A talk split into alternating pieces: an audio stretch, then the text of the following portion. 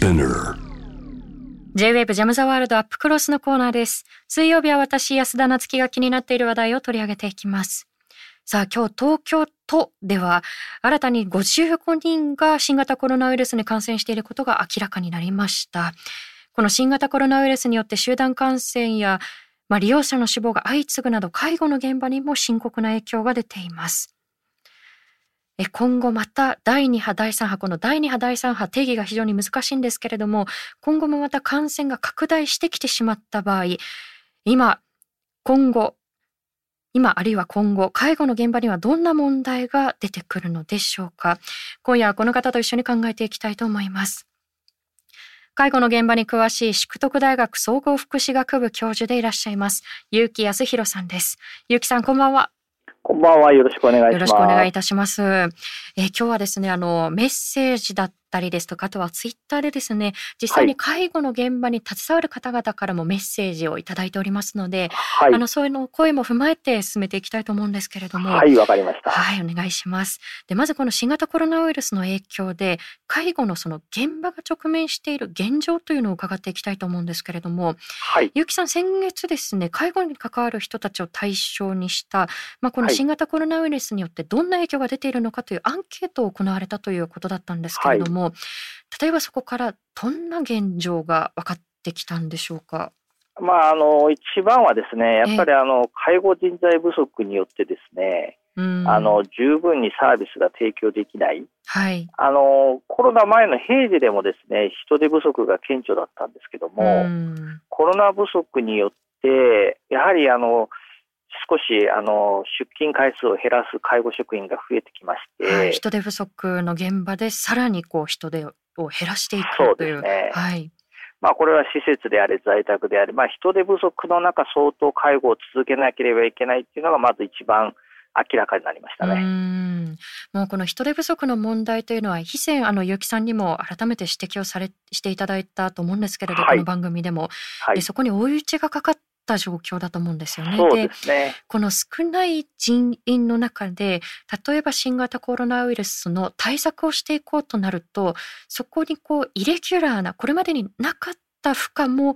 あるいは業務もかかってくるんではないかなと思うんですけれどそのあたりはいかがですか？あの、特に今回は感染症ということでですうね、んあの、医療知識が非常に必要な介護をしなければいけないんですけども、まあ、やっぱり介護の現場っていうのは医療の人たちと直接、あの、アドバイスを受けるっていうことはなかなか難しいんでうすね。ん。ですから、ここが、あの、例えば診療所とかですね、はい。あの、提携している病院のお医者さんなどにですね、本当はアドバイスを、あの、やって介護しなければいけないんですが、うん。その病院の方もコロナで大変でですね、はいなかなか介護の方にアドバイスする連携が難しいため、うんなかなか医療知識もですね、あの、十分にないまま介護をやっていたっていう現実がありますなるね。ほど。この医療機関との連携というのは、あの例えば今急にその連携に困っているというよりも、あの平時からこれは連携不足の側面があっ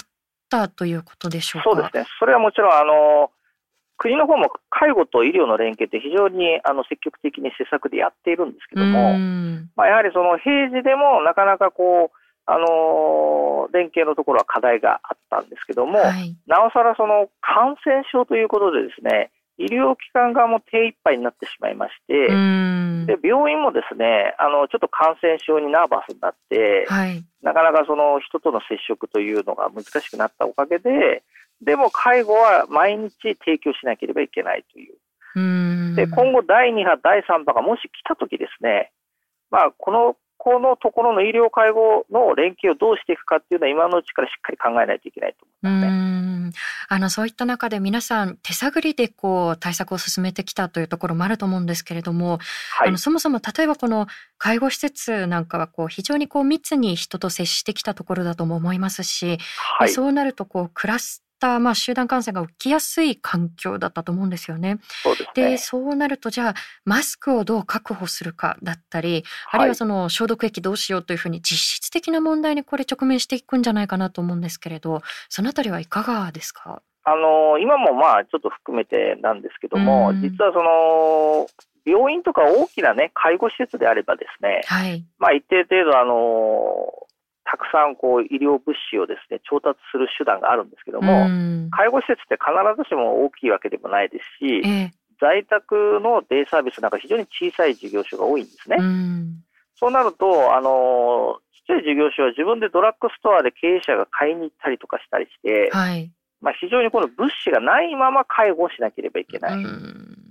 で防護服もないまま介護をしているということで、え病院の方が優先に国はですね、こういう衛生用品を回したんですが、はい、まあ、介護の方はちょっと遅れてやっているので、もう介護職の物資不足っていうのはやっぱり問題になってますね。その物資不足によってそのもちろんその利用者の方々だけではなくてその介護に当たる方もリスクにさらされてしまうということですよね。です、ね,、から在宅のヘルパーさんは自分が利用者と接して熱のある利用者に介護すれば自分がうつるかもしれないし、もしかしたら自分は、えー、無症状だけども利用者にうつしてしまうんじゃないかっていうこう疑心暗鬼の中で介護を続けているところに、まあ、いろいろ課題があるということですね。その介護のその職についている方々にも様々なこう何重もの負荷がかかっているということが、まあ、今のお話からも伺えるんですけれどもでもう一つ気がかりなのがご家族だったり、まあ、ご本人の,、あのに関わる他の方々ですね。はい、で例えばその訪問看護をその訪問介護をその利用されている方々への影響だったりですとかそもそもその遠距離でその家族の介護をしている人たち。例えばあの週末はその都心に住んでいるご家族があの遠方に例えばその地方に住んでいるあのご高齢のご家族のもとにその、はい、まあ、介護をしに行くというパターンなんかもあると思うんですけれども、はい、で県境を越えたりその長距離での移動が自粛してくださいっていうふうになると、まあ、それも叶わなくなっていくのかなと思うんですがそのあたりはいかがですか？そうですね、まあ、あのここ一番ポイントがありまして、介護って、えー、特に在宅介護ってそのプロの介護だけやってるわけではなくて、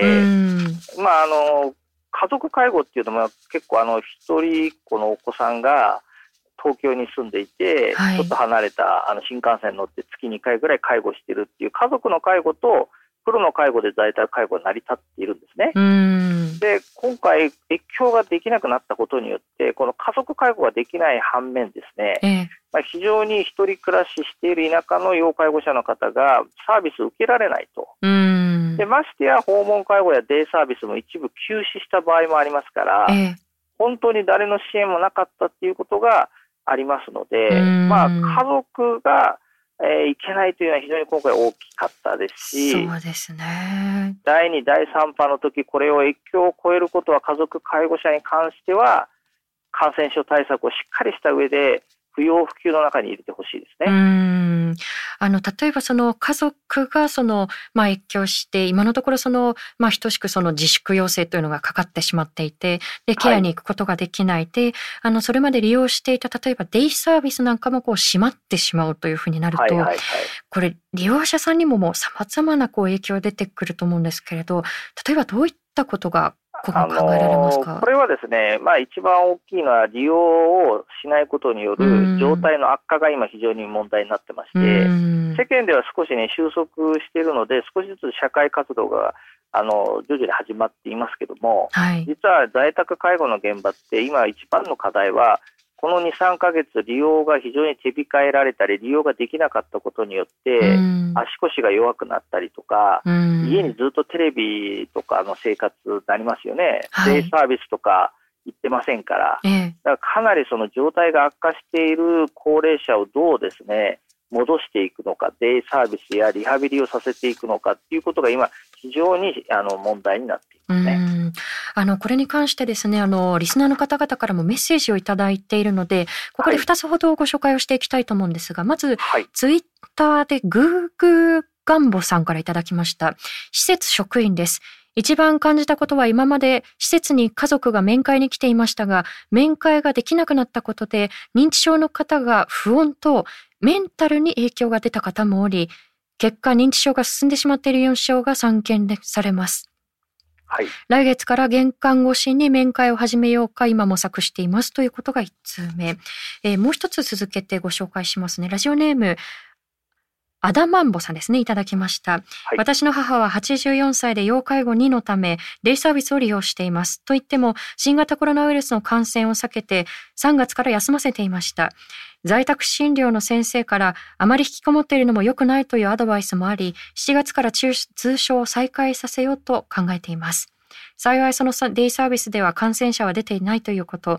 予防対策に十分しているとは言うものの、やはり心配です。というのも、はい、1点目、母を見ていても、高齢のためか消毒などまめに行うことを失念しがちです。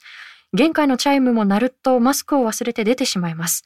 年代柄か置き配などは嫌がって、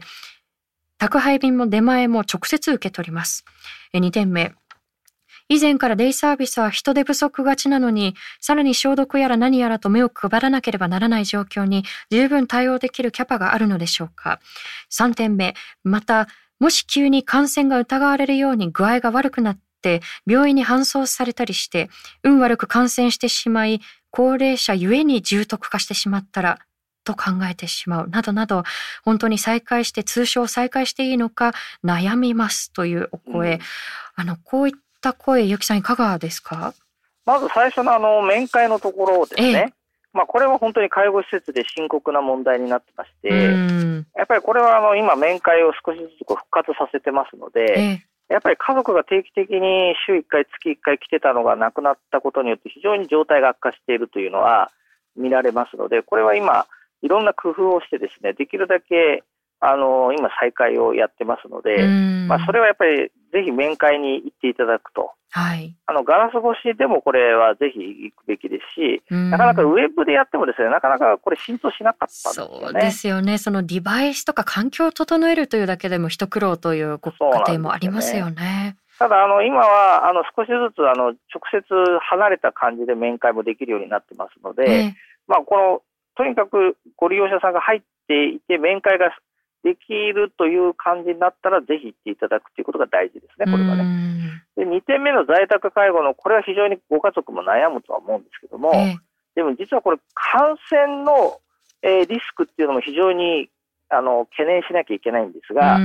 実はですね、それよりも利用しないで状態が悪化するリスクの方が、実は本当はもっとリスクが高い可能性が出てきた。確かに。そのですから、はい、どうぞ。例えばその運動しない人と会わないストレスがたまる身体的にその体を動かす機会がないということでいろんな弊害が考えられますよね。そうですね。ですから今回のコロナの在宅介護っていうのは感染症のリスクとサービスを手控えたり利用できないそれの状態悪化のリスクをどうですねバランスをとってやっていくかっていうところで、あまり感染症を気にしすぎると、はい、この状態悪化のリスクが非常に顕著になるということも、えー、私たちはしっかり認識しなければいけないということなんですね。確かにその新型コロナウイルスにこう囚われてしまうがゆえに他のこう健康リスクを高めてしまうということがあるんではないかということ、まあ、これ非常にこう大切な指摘だと思うんですけれども、ね、あの一方で先ほどですねメッセージをいただいたアダマンボさんが、はい、まあ、ご自身のそのご家族を通所させているこのデイサービスですね。ここでは感染者が出ていないのねっていうことをおっしゃっていたと思うんですね。はいはい、で例えばその万が一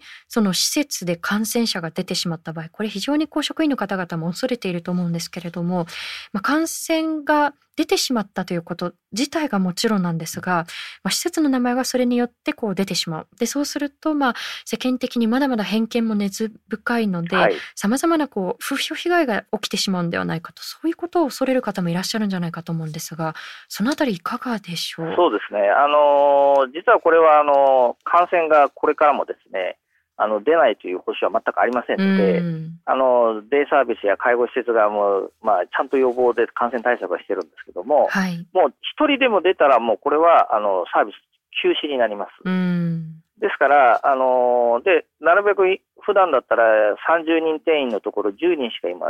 利用しないとかですね、はい、かなりあのソーシャルディスタンス取って利用サービスしてますので、はい、ただそうなると回数がちょっと平時のよりちょっと少なくなったりするんですね、利用回数がね。ただしあの、しっかりとこれはあの利用をしてやらないと、利用しないともっと状態が悪化しますので、まあ、ここはですねあの、感染ばかり気にしないで、やはり平時のケアプランのようにサービスを使うという意識にちょっと転換していかないとまずいかなと思います。ね、そうですね。そのもう一概にこうじゃあもう閉めてしまえというこうゼロ百ではなくて、あの他のリスクも鑑みながらというところ非常にこう大切なところだと思うんですけれども、ね、あのそういったもうさまざまなリスクにこう気を張りながら現場で働いている方は日々働いている方々がいらっしゃると思うんですけれど、じゃあこういった介護の現場を支えるために現状を改善していくという上で、今どういったことが求められているのかということもお話を伺っていきたいと思うんですね。はい、で、あの例えばまあ、人手不足、これはもう慢性的に言われていますよね。はい、で、まあ、物資がなかなか手に入らないだったり、様々な問題点、すでに挙げていただいたと思うんですけれども、じゃあこういったことを解決していくために、具体的にはどういった対策が必要だというふうにお考えですか？まあ、今、あの、やっぱり、あの、平時でさえ人手不足で、今回も、コロナのおかげで人手不足がもっと加速化してますから、はい、とにかくあの介護の業界に新たな介護人材が入ってくるようなですね政策がこれ最優先でやらなければいけないんですよね。で私のアンケート調査でもそれが非常に大事だということが明らかになってますが、ただ国の方でですねその介護を新しく呼び込む政策ってまだちょっとですね十分になされてないんですね。今回の第二次補正予算もですね、この呼び込むというところの予算はほとんどつかなかったんですね。まあ確かにその今まで頑張ってくれたので、はい、介護職員に一律5万円、クラスター発生したところには20万円という慰労金という、まあこれ非常に評価の高い政策が出たんですが、これはあくまでも今まで頑張ってくれている介護士への慰労金ですが、ええ新しく呼び込むという予算はまだちょっと確立されてないので、はい、人手不足は加速化されたままなので、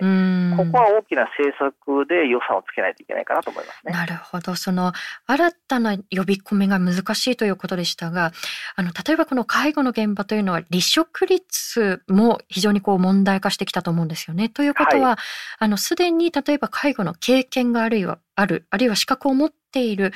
だけれども今は離職をしているというふうに、まあ、潜在的にできる可能性があるという方もたくさんいらっしゃるんじゃないかと思うんですがそう、ね,、いった方々に戻ってきてもらうということは一つあるんでしょうか？あのこういう方を潜在介護士と言ってですね、ええ、実は資格はしっかり持ってるんだけども、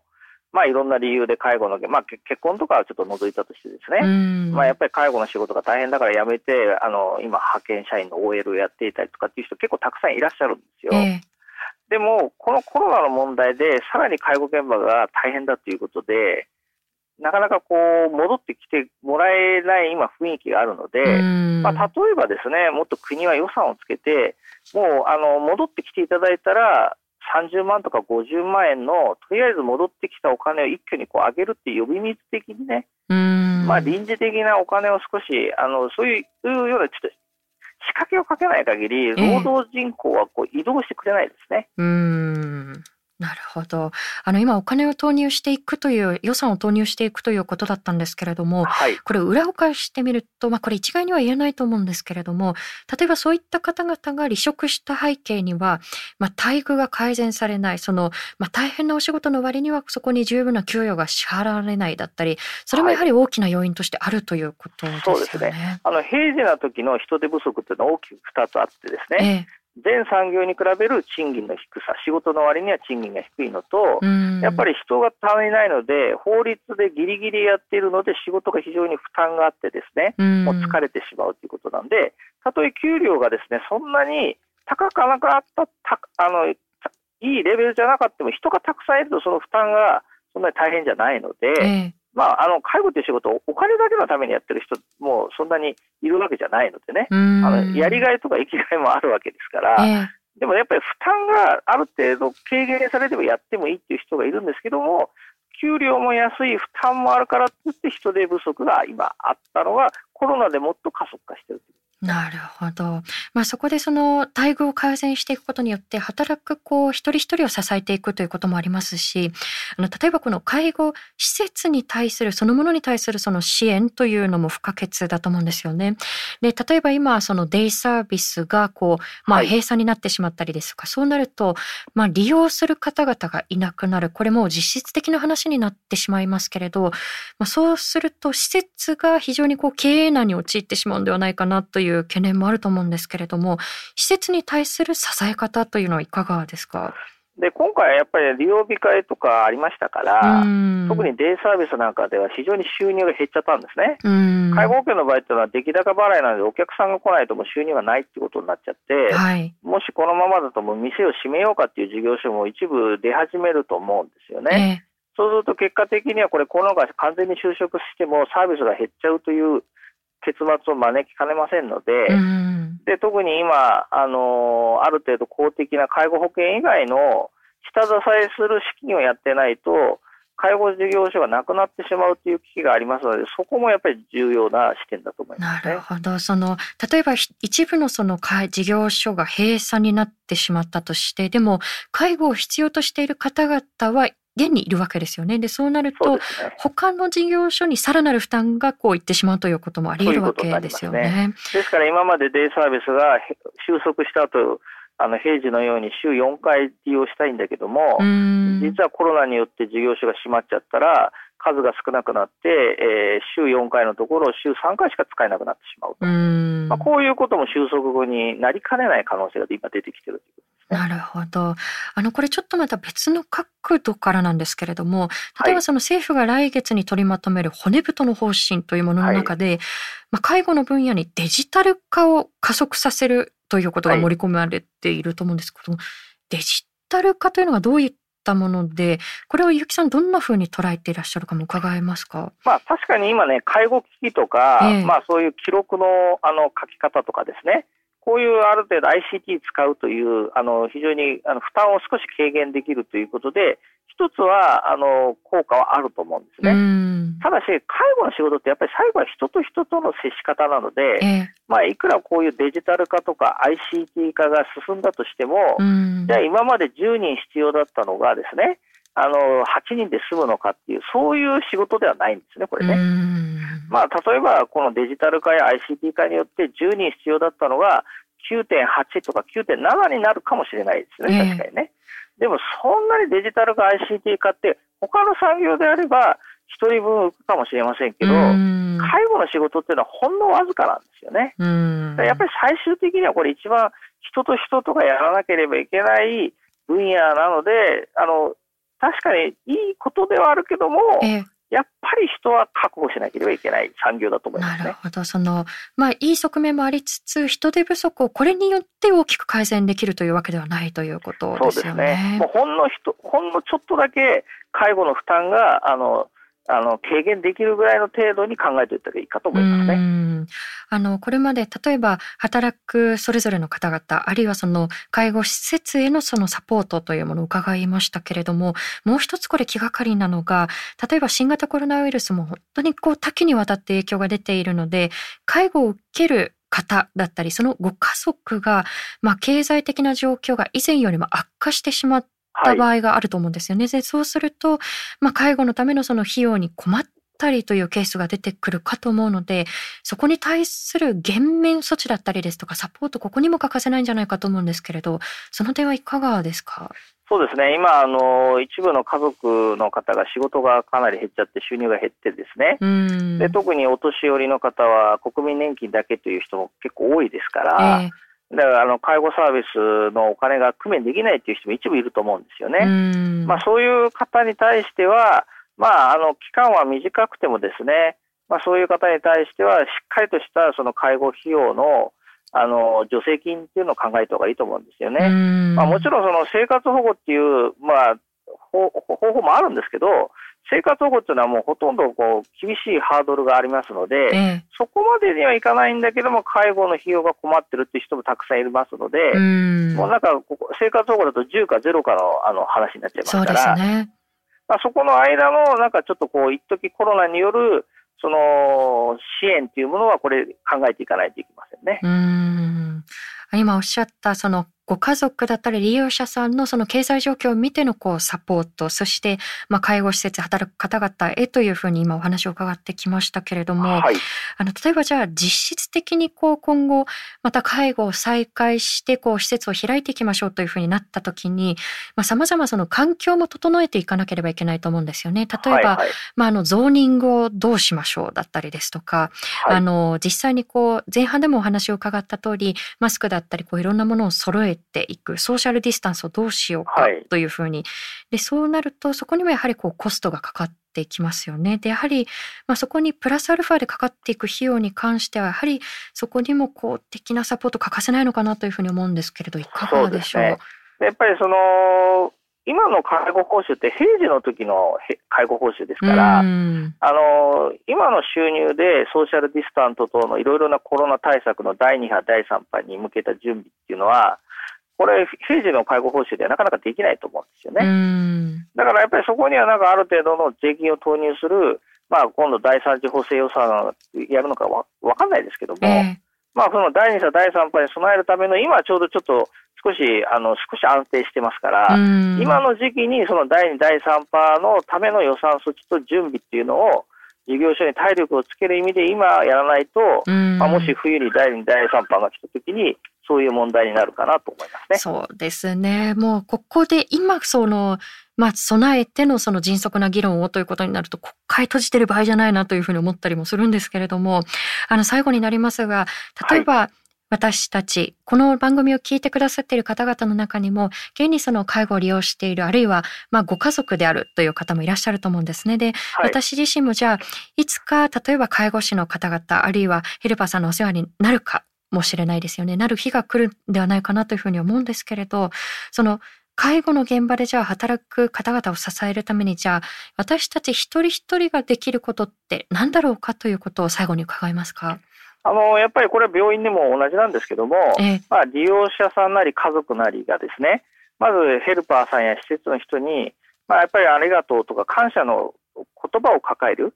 まあ、これがやっぱり一番大事だと思うんですよね。あのやっぱりその一言でですねだいぶその従事者たちも元気になりますから、え。まあ、そこをやっぱり利用者さんによっては何もこう声かけしたりしない人もいますので、まずはそこからまたやっていくことが一番大事なのかなと思いますね。なるほど。もう今のお話を伺ってると、先ほどのお言葉にもあった通り、あやっぱりこう介護って対人、人なんだなっていうことをこう実感しますよね。はい、そのありがとうっていう一言だけでもこう、全くこうモチベーションだったり気持ちの持ちようっていうのが違ってくるかもしれないですよね。そういうことになりますね。はい。あの、まあ、この数ヶ月ですね、その医療崩壊、医療崩壊ということがたびたびこうメディアの中で叫ばれましたけれど、やはりこう、介護、福祉崩壊が起きてしまうかもしれないんだ。現にこう、一部では起きているんだっていうことを、まあ、引き続きこれ警鐘を鳴らしていかなければいけないと思うので、またゆきさんぜひお話を伺わせてください。はい、ありがとうございます。はい、今夜ありがとうございました。ということで今日は新型コロナウイルスの感染拡大で深刻な影響を受けている介護の現場で今どんな問題が起きているのかということについて結城康弘さんにお話を伺っていきました。あの介護の現場と直結する問題なんですけれども以前に訪問看護の看護師の方にお話を伺ったことがあるんですよね。やっぱり皆さん、あの、大型の医療機関ではないので、まず、マスクの調達をどうしたらいいだろうかっていうことを地道にやらなければいけない。で、そこにこう人員も割かなければいけないし、値段も高騰しているので、まあ、経費も割いていかなければいけない。とにかくいろんなことがこう手探りなんですよね。で、ただでさえ人手が少ないというふうに言われている介護の現場なので、で、そこで疲弊した方々が、じゃあ、この後離職していった時に、これ第2波、第3波って定義が非常にこう難しいんですけれども、今後やはり支えを必要としている人たちにその支えが届かなくなっていくということがあると思うんですよね。で、この番組でも、まあ、なかなかその給与だったりですとか待遇が良くならない、どうにかしなければやはり、あの、ここでやっぱりこう現場崩壊がさらに起きてしまうっていうことを警鐘を鳴らしてきましたけれども、この回やはり医療崩壊ということには注目が集まってきたと思うんですよね。でもやはり同じぐらいこの介護崩壊の危機というものに、まあ、今後も光を当てていかなければいけないなというふうに思います。以上、安田なつきがお送りしました。